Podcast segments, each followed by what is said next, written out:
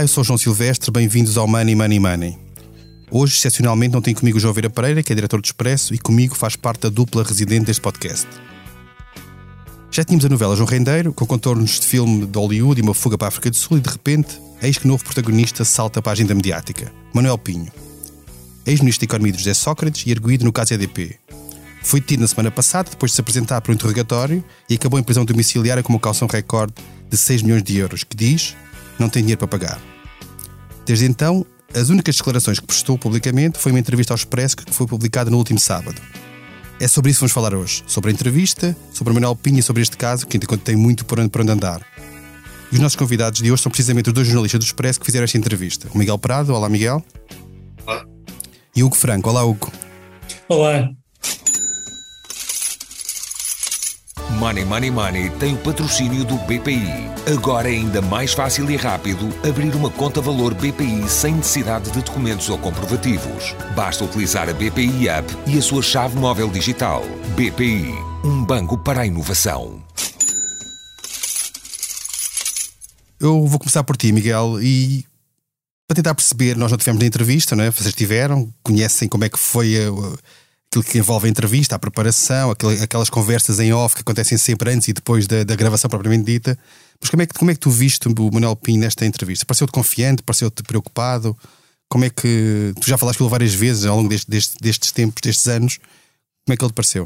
pareceu, pareceu algo, algo preocupado, mas, eh, mas ao mesmo tempo confiante uh, naquela que tem sido a sua tese ao longo, ao longo do, dos últimos anos, desde que é erguido neste processo, ou seja, desde 2017, de que uh, os fundamentos da, da acusação ou da pré-acusação do Ministério Público não, não colhem ou não têm uh, capacidade para para o, o condenar.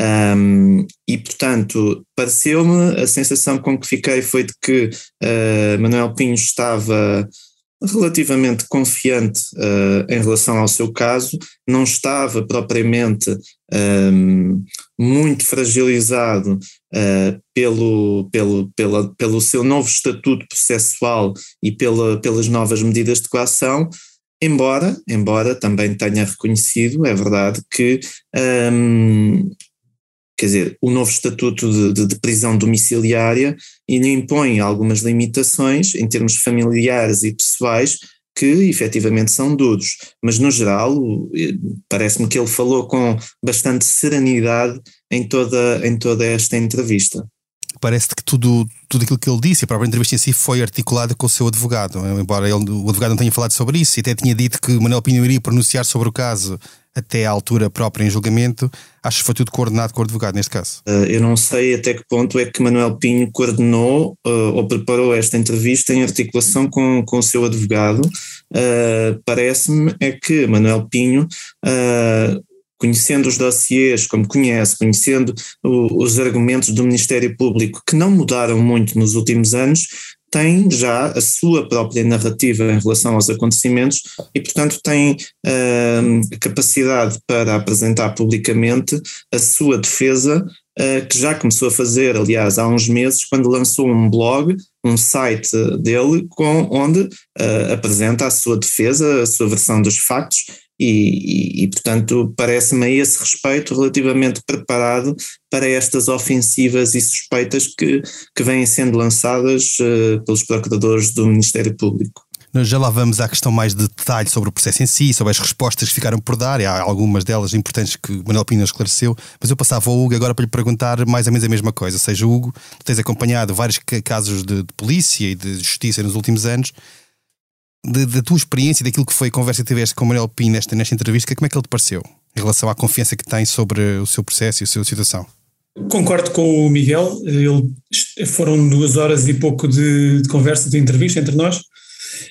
Foram duas horas em que ele raramente, digamos, nunca perdeu as tribeiras, foi respondendo a muitas coisas e outras não, mas, mas teve sempre uma postura muito de pausada e respondendo pausadamente hum, às questões, nunca se precipitou nas respostas, um, é, por, vezes, por duas ou três vezes pensou um pouco antes de responder ao que, ao que, às nossas questões.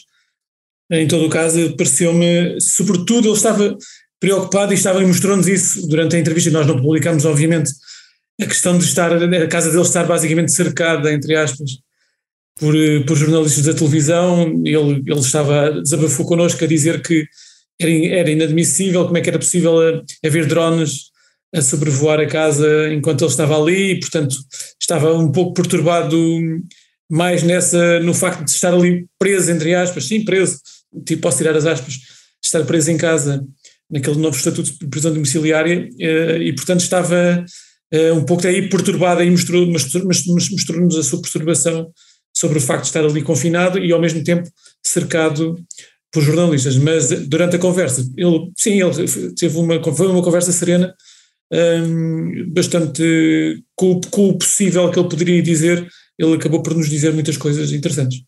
E tu achas que na, na, perspectiva dele, daquilo que é a sua narrativa quanto ao processo, a, a entrevista foi eficaz? Ou seja, achas que ele conseguiu passar uma mensagem que o coloca minimamente bem neste, em, em, termos de imagem pública e até de, da sua defesa no processo? Ele, ele mostra-se, um, obviamente, ele mostra a sua inocência, ele, ele tenta defender a sua inocência até ao máximo.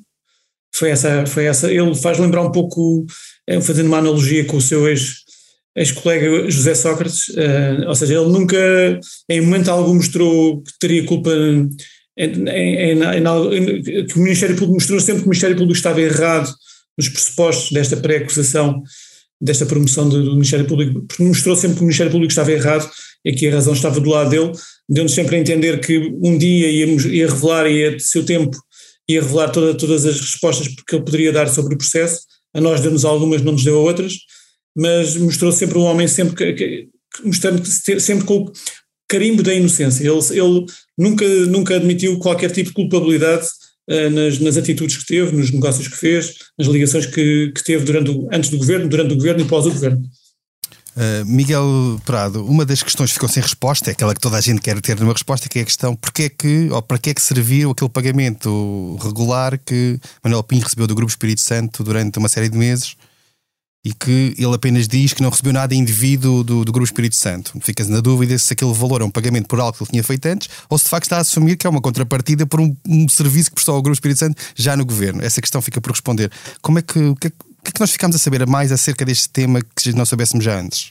Se é que há alguma coisa. Em relação à, ao recebimento de, daquela espécie de vença mensal de quase 15 mil euros uh, enquanto era membro do, do governo, não ficámos a saber, uh, não ficámos a saber mais. A única coisa que, que, que, a entrevista permitiu foi reforçar a confiança que Manuel Pinho tem de que está preparado para, para ir a julgamento, para ser acusado, efetivamente, ir a julgamento e em tribunal dar explicações.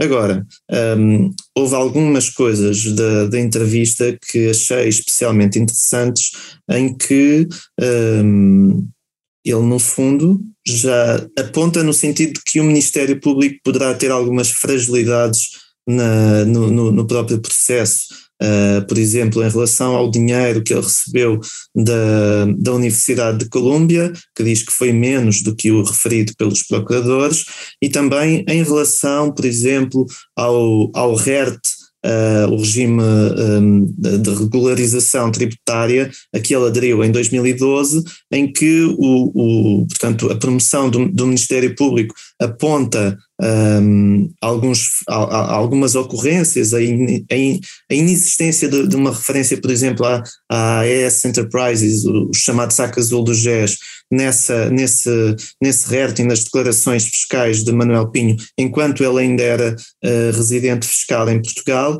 e ele diz que simplesmente o Ministério Público não olhou como deve ser para a declaração, porque haveria uma referência um, uh, às entidades de que ele recebeu nessa declaração. Ora, se havia ou não, uh, nós não sabemos, porque não temos essa declaração, mas aparentemente na entrevista ele dá sinais da confiança que tem para o caso de ir a julgamento, de, de, de ser acusado e de se defender uh, em tribunal. Agora, em relação concretamente aos 15 mil euros que recebia uh, alegadamente do GES uh, enquanto, era, enquanto era ministro, de facto continuamos todos à espera de uma explicação, um, sendo que, que Manuel Pinho afirmou que, que não quer para já estar a mandar tiros para o ar como, como os cowboys e quer esperar por, por, por ser acusado efetivamente para, em tribunal, uh, dar explicações sobre, sobre isso. E tu achas, pelo menos em tese, possível que haja uma boa, uma boa explicação para esta, para esta avança mensal que Manuel Pinho recebeu, sem ser uma contrapartida eventual política por, por, para beneficiar o Grupo Espírito Santo?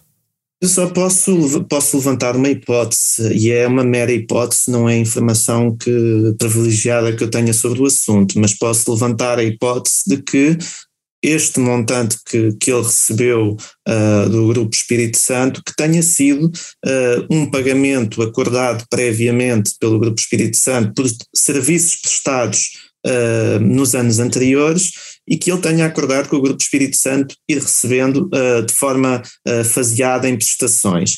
Ora, se essa pode ser uma explicação, ou é uma explicação possível, o que não tem explicação é que ele tenha recebido efetivamente esse dinheiro enquanto era ministro uh, e, e, que não o tenha um, comunicado ou publicitado um, quando, quando tomou posse como, como ministro. Portanto, porque isso gera toda uma perplexidade e uma desconfiança na classe política ou em alguns políticos quando, quando nós vemos ou temos conhecimento de um caso um, com estes contornos de um ministro receber do privado uh, estas somas enquanto está em funções.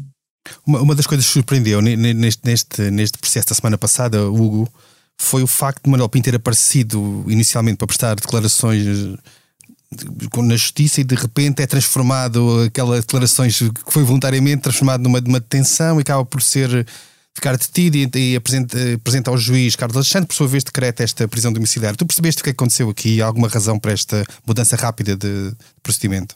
Aparentemente temos alguns indícios, nós tivemos depois acesso ao despacho do juiz de instrução e, e à promoção do Ministério Público e aí estão algumas pistas sobre as razões pelo quais, pelas quais o Ministério Público quis que ele ficasse detido quando foi ouvido, quando foi interrogado no TCAP esta, nesta semana. Uh, uma das razões seria a possibilidade do perigo de fuga. Uh, a possibilidade do Ministério Público alega que ele tem vários contactos em vários países fora do espaço Schengen, nos Estados Unidos, no Brasil, na China, uh, e, poderia, e, poderia, e, que poderia eventualmente pensar em fugir para um desses países durante este processo. No outro, também foi a questão da, da, questão de transposição de, de bens de, de, que estavam na, na sua posse para, para a posse de terceiros. E ainda houve outro, outro dado interessante, mais sui generis, em que o Ministério Público fala em que quando o Pinho foi ouvido, foi interrogado no TCAP nesse dia, não trazia nem, nem, cartões de crédito nem débito, nem passaporte. Isso iniciaria, segundo o Ministério Público, na altura, quando, quando recebemos esta informação antes de ler o processo, ficámos assim um bocadinho a interrogar-nos, mas por que razão, é que, porque é que isto, que é que isto significa, porque é que eles o querem ter por causa deste, deste motivo. E o Ministério Público lá explica que o facto de ele não ter levado os cartões indicia que quer esconder os pagamentos e esconder as transações financeiras, ou seja, era, seria mais uma maneira de esconder todas essas transações. O que é certo é que nós fizemos essas perguntas na entrevista ao Manuel Pinho e ele defendeu-se também, em todas elas defendeu-se, disse que não, não pensava fugir para nenhum desses países, que há muitos anos que tem ligações, tanto com, com a nível do ensino, eh, com esses países. Ehm, também, também referiu que não, não, não tinha qualquer importância a questão dos cartões e também, não, também negou que tivesse transferido dinheiros para outras, para outras pessoas e, portanto, negou todas essas suspeições. O que é certo é que ficou, ficou no ar a sensação de que esta detenção poderia, isto é uma atenção, é uma interpretação muito subjetiva, portanto vale o que vale, é uma interpretação, interpretação de quem está a seguir estes casos da justiça, é de que de facto isto vem na ressaca, essa, aquela detenção surge na ressaca da própria detenção do, do banqueiro, do ex-banqueiro João Rendeiro na África do Sul, e sabendo nós que, que a detenção do João Rendeiro teve uma, toda uma novela por trás, em que ele esteve durante três meses foragido à justiça e, portanto, e conseguiu fintar a justiça numa altura que transitava em julgado uma decisão de uma, de uma condenação de cinco anos e oito meses e ele conseguiu fintar as autoridades, ou seja, as autoridades não foram rápidas para mudar a, questão da, da, medida de coação e, portanto, fica esta interpretação subjetiva, volto a dizer, de que o Ministério Público terá tentado compensar uma coisa com a outra. Será verdade? Será mentira? Não, não consigo responder. Eu ia te perguntar isso, mas já respondeste, vou-te fazer outra pergunta diferente, que é Há uma, há uma tese que tem sido defendida pela defesa de Manuel Pinho, que é, e por outros analistas até que vêm de fora, que é isto poderia ser um aproveitamento do Ministério Público pelo facto, neste momento, o juiz de instrução deixar de ser Ivo Rosa e ser Carlos Alexandre, que seria mais sensível aos argumentos do Ministério Público. Tu compras ou não esta, esta possibilidade? É uma teoria. O Dr. Ricardo Sá Fernandes, quando, quando, quando, quando foi, fez declarações públicas sobre isso, logo, que, logo nos momentos após a detenção de, do, do Manuel Pinho, e de facto levantou essa, essa lebre, que era o facto de o juiz de instrução ter mudado. Uh, durante este processo que tem quase 10 anos, mudou quatro vezes, um, e uma, numa, numa das mais recentes esteve lá o juiz Ivo Rosa e agora uh, houve uma mudança de juiz e terá de facto o Ministério Público feito esta, esta, terá eventualmente aproveitado o facto do juiz de instrução Carlos Alexandre ser mais receptivo às posições do Ministério Público e, portanto, se calhar o, terá o Ministério Público sentido que, que teria, um, teria um apoio tácito do juiz de instrução para a detenção, sabendo que no passado recente e no passado mais longínquo o juiz Carlos Alexandre tem dado luz verde a muitas medidas em processos complexos e dá, dá, dá quase luz verde, passa um cheque em branco uh, àquilo que o Ministério Público acusa. Miguel Parado, um dos pontos fundamentais deste processo é o benefício ou não que a EDP terá tido por decisões de Manuel Pinho. Manuel Pinho volta a dizer que é impossível, não sei se a palavra não é esta, mas que não há forma de provar que a EDP tenha sido beneficiada porque ela não foi beneficiada. Como é que tu vês esta declaração? Até que ponto é que se consegue aferir de facto houve benefício em primeiro lugar e depois se esse benefício foi ou não por decisão e por contrapartidas para Manuel Pinho? Este processo carrega em si já há vários anos essa suspeita do Ministério Público de que a EDP foi beneficiada em 1.200 milhões de euros um, com o regime do SCMEC, uh, com a extensão do domínio hídrico, um, com a, o, o, a prorrogação da, da, licença de, ou atribuição de uma licença sem prazo à central a carvão de Sines, que entretanto já fechou. Um, sendo que em boa parte destas eh, suspeitas do Ministério Público há uma coisa que a defesa, quer de António Mexia e João Manceneto, quer de Manuel Pinho, tem, tem, tem sublinhado, que é a existência de uma análise aprofundada da Comissão Europeia sobre este assunto, onde a Comissão Europeia concluiu que os termos da avaliação do SCMEC foram corretos do ponto de vista económico, financeiro, a forma como foram calculados os SCMECs uh, é legítima, um, é correta do ponto de vista de, de funcionamento do, do, do mercado e portanto, não houve um favorecimento ou uma ajuda de Estado, do Estado português à EDP no contexto do SCMEC. Ora, essa, essa, um, esse suporte que a defesa de Manuel Pinho e também da EDP tem neste processo uh, entra em conflito com o estudo que é apresentado pelo, pelo Ministério Público já há vários anos neste processo, de responsáveis da ERS que apontavam em sentido contrário, de que a EDP de facto foi beneficiada pelos termos económico-financeiros do SCMEC. Um, é uma matéria técnica complicada, delicada um, e que possivelmente em tribunal uh, dará aso uh, a discussões aturadas e demoradas sobre, sobre isto. Um, a verdade é que uh, quando, quando, quando, se mexe umas décimas numa taxa de desconto, o, resultado, o resultado final pode, pode ser muito, muito, muito diferente e pode variar muito.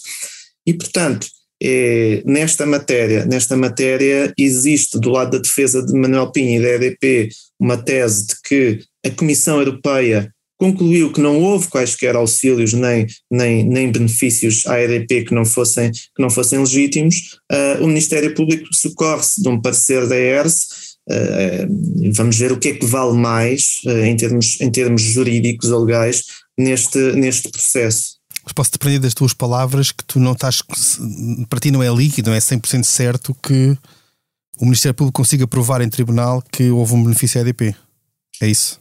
É um bocadinho complicado que, uh, sem, sem passar por cima da competência técnica de, de, dos responsáveis da ERS, uh, mas. Um, eh, no fundo, se fosse dado como provado em tribunal que a EDP foi beneficiada nestes montantes de que estamos a falar, no fundo estaríamos, a justiça portuguesa estaria a passar um atestado de incompetência às equipas uh, e aos peritos da, da Comissão Europeia. Ora, não é que a Comissão Europeia seja à prova de bala e que não erre, porque todos erramos, mas um, seria de facto uma, uma, um, uma mudança ou, ou, uma novidade em todo este processo que seria surpreendente. Portanto, Uh, acho que vai ser difícil do ponto de vista técnico provar que ou mostrar que a EDP foi beneficiada neste dossiê, o que não significa que não possa haver alguma suspeita sobre uh, promiscuidade ou favorecimentos em termos legislativos a interesses da, da, da EDP neste caso. Agora, também vale a pena, e só para concluir, vale a pena chamar a atenção que estávamos a falar em 2007 de uma conjuntura em que o Estado era o maior acionista da EDP, tinha cerca de 25% da EDP, se não estou em erro, e, portanto, temos um Estado legislador a falar e a dialogar com uh, um Estado acionista uh, de uma empresa onde tem interesses. E, e, portanto, é normal, até certo ponto, que houvesse algum tipo de contacto entre gabinetes. Um, se isso foi feito em prejuízo dos consumidores, é, é uma questão já bastante mais complexa do ponto de vista técnico.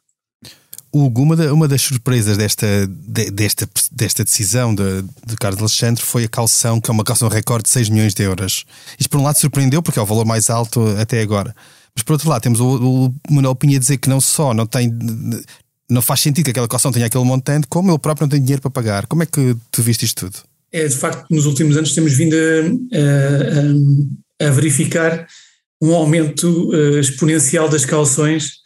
Uh, temos de lembrar-nos do, do, do João Berardo, uh, do Luís Filipe Vieira, e são, são por si já calções muito elevadas, do Ricardo Salgado, e, e portanto expressa um bocadinho como as, as, as, as, cláusulas de rescisão dos clubes de futebol que são cada vez mais milionárias e ninguém sabe se, os outros, se haverá maneira dos outros clubes conseguirem cobri-las. A que é certo é que o, o, o Manuel Pinho diz-nos a nós várias vezes que não, não tinha aquele dinheiro, ou seja, que admitiu que de facto tinha uma, uma reforma confortável, mas não era uma pessoa rica, não era uma pessoa milionária que tivesse dinheiro para, para pagar uma calção daquelas e, portanto, iria continuar em, em prisão domiciliária. Creio que é um. A minha interpretação é que, de facto, é, uma, é, é basicamente uma maneira da justiça dizer ficas em, ficas em casa, uh, não estás preso numa prisão, mas ficas em casa sob vigilância compulsora e, portanto, não, não, não, não contactas com ninguém que esteja relacionado no processo. E é uma maneira de, de, de, é uma outra maneira um pouco talvez eh, exagerada mas percebe-se, depreende-se porque deste, deste, desta, desta colocação deste dinheiro mas, mas é uma maneira de se dizer ao arguído para ficar em casa, que tens de ficar em casa e não tens outra maneira de, de, de fazeres, de fazeres não, não, estará, não ficarás em liberdade com movimentos, uh, com, à vontade de movimentos. Uma, uma última questão para nós para terminarmos, Hugo. Uh, o que é que tu achas que vai acontecer daqui para a frente neste processo? Achas que vai haver novas surpresas deste tipo ou, ou poderemos passar meses sem que nada aconteça? Uh, lendo e olhando para outros processos da justiça, temo que estaremos a, vamos estar mais algum tempo sem, sem grandes novidades, até surgir a acusação. Um, eu presumo que não haverá surpresas de, deste calibre. Não, não, não, não me parece que, que haverá. O Miguel Prado, que segue este assunto em concreto mais por dentro do que eu, se calhar poderá dizer melhor do que eu, mas eu, pela minha leitura e pelo que leio dos outros processos, não me parece que vai haver surpresas. Parece-me que a próxima surpresa será de facto, ou não, será a acusação, eh, que não deverá desviar-se muito desta pré-acusação, desta promoção do Ministério Público, Portanto, acho que sim, acho que o processo ainda se vai demorar. Espero que não mais 10 anos ou 9 anos, como aconteceu até o momento, mas penso que ainda vai demorar para haver mais, no, mais novidades. E avançamos agora para a nossa Bolsa de Valores. Cada convidado é apresentado um tema para o qual deve dar ordem de compra ou de venda. Eu começo por ti, Miguel, uma notícia desta semana que surpreendeu pela, pela pelo inédito do acontecimento, mas que se explica por aquilo que é a realidade atual da escassez de uma certa série de matérias-primas e produtos, que é o facto da McDonald's no Japão ter anunciado que vai começar a servir, vai custar as batatas fritas por falta de fornecimentos. Tu compras ou vendes esta decisão? De facto, a crise global na cadeia de abastecimento está a ter impactos em, em, em quase tudo das nossas vidas e, e, de facto, aqui a McDonald's quer garantir que os seus clientes japoneses continuam a comer batatas fritas, mas quer que cheguem para todos e, portanto, cada um levará o seu pacote mais pequenininho, uh, mas compre. Ainda, ainda poupa um bocadinho nos fritos, portanto, pode ter algumas vantagens para, para a saúde. Uh, Hugo, a hora que gravamos este, este, este episódio, ainda não conhecemos as, as, novas decisões do governo quanto às restrições eh, relativas à pandemia, mas aquilo que se conhece, que já foi, já foi saindo, é que o governo deverá antecipar algumas das medidas que estavam previstas para o início do ano, já para a próxima semana, depois do Natal. Tu compras ou vendes esta antecipação de, destas restrições? Tenho de dizer que infelizmente, infelizmente compro, porque infelizmente vivemos num período de pandemia em que estamos a assistir outra vez ao mesmo filme que assistimos a, em meses anteriores eh, e portanto o Governo terá de fazer de facto medidas, ter medidas e aplicar medidas que nos vão, obviamente, não nos vão alegrar, alegrar como cidadãos, e, mas que são necessárias para que o, o vírus não se expanda uh, como se espera que, que se expande agora com esta variante Omicron. E assim chegamos ao fim do 96 episódio do Money Money Money. A edição esteve a cargo de João Luís Amorim. Não se esqueça, envie-nos questões e sugestões de temas para o e-mail economia.expresso.empresa.pt. Até lá, tome muito bem conta da sua carteira. Money Money Money tem o patrocínio do BPI. Agora é ainda mais fácil e rápido abrir uma conta valor BPI sem necessidade de documentos ou comprovativos. Basta utilizar a BPI App e a sua chave móvel digital. BPI um banco para a inovação.